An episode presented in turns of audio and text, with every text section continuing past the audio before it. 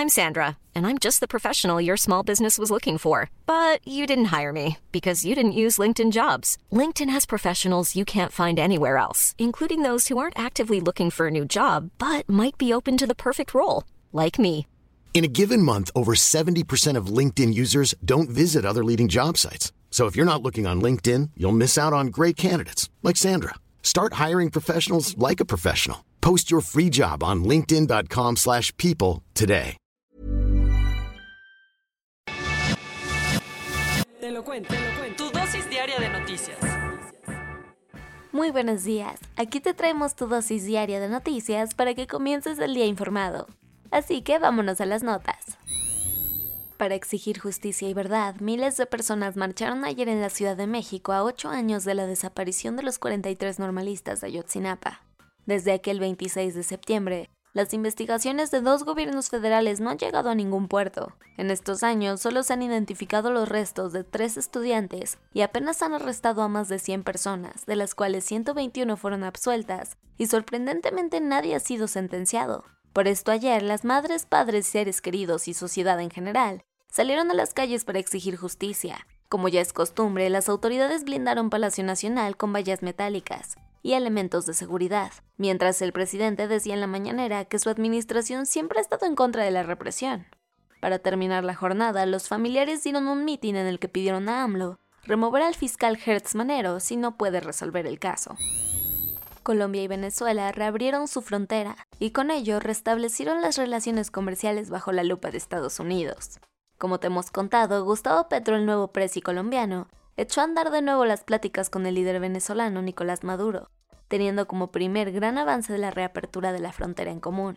Así la semana inició movidita en el puente Francisco de Paula Santander, ya que vimos a ciudadanos de ambos países cruzar por este icónico punto transfronterizo, en un claro mensaje del restablecimiento absoluto de los intercambios comerciales entre ambos.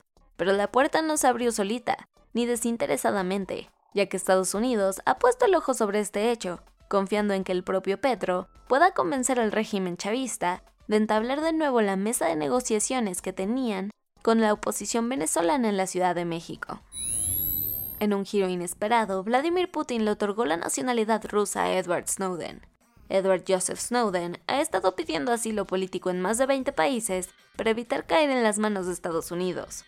Todo porque en 2013 el ex empleado estadounidense de la CIA y la NSA filtró a través de los medios The Guardian y The Washington Post algunos documentos clasificados ultra top secret de estas instancias, incluyendo los de sus programas de vigilancia masiva.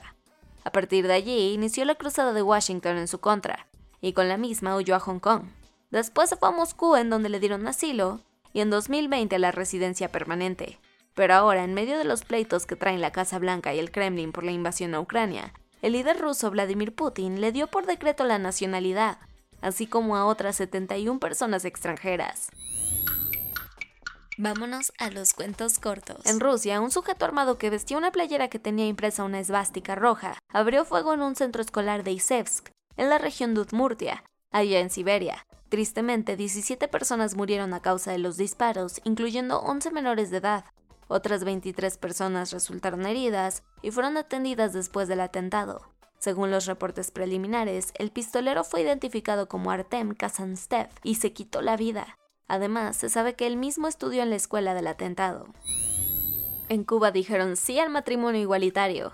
Este superavance legal en Latinoamérica tuvo lugar tras el referéndum del domingo, en donde las y los cubanos aprobaron el nuevo Código de las Familias que da paso a una nueva gama de derechos en la isla, incluyendo el matrimonio igualitario y la adopción entre parejas del mismo sexo.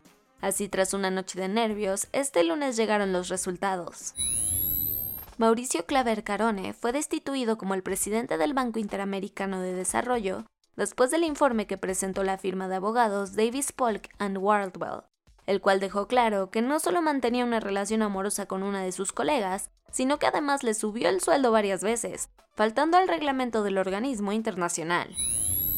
Con vientos sostenidos que alcanzan los 120 km por hora, el huracán Ian se acerca peligrosamente al Golfo de México y desafortunadamente tiene en la mira a Cuba y a otros cuantos. Esta nueva supertormenta está viajando desde el sur, teniendo como primer objetivo el oeste de la isla y en parte la península de Yucatán, en México, Sin embargo, esta es apenas la primera parte de su travesía, ya que se espera que a media semana impacte las costas de Florida en Estados Unidos. Sigue siendo categoría 1, pero ojo, porque expertos temen que su potencia aumente considerablemente.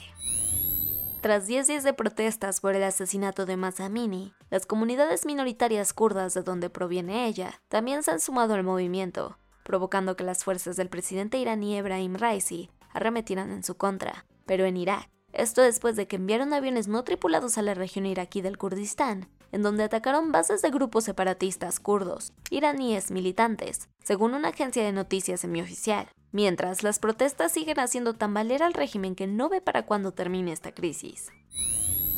Nunca han podido dar con el paradero de la momia de Nefertiti, la legendaria reina egipcia de la dinastía XVIII, pero ahora el descubrimiento de nuevos jeroglíficos ocultos dentro de la tumba de Tutankamón, su hijastro y sucesor, han hecho pensar que la antigua monarca yace en una cámara oculta adyacente, Así lo informó Nicolás Revés, excurador del Departamento de Antigüedades Egipcias del Museo Británico, que si bien no ha comprobado el hallazgo, tiene esperanzas de que así sea.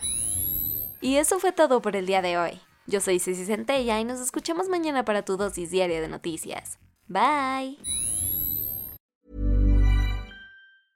Hey, folks, I'm Mark Marin from the WTF Podcast, and this episode is brought to you by Kleenex Ultra Soft Tissues your ally to help tackle your allergy symptoms this season. I love the change of seasons, but nobody loves pollen and all those other things floating in the air that make you sneeze during this nice weather. Kleenex Ultra Soft tissues are hypoallergenic and allergist approved. So fight back against watery eyes and runny noses without worrying about irritating your skin. For this allergy season, grab Kleenex and face allergies head on.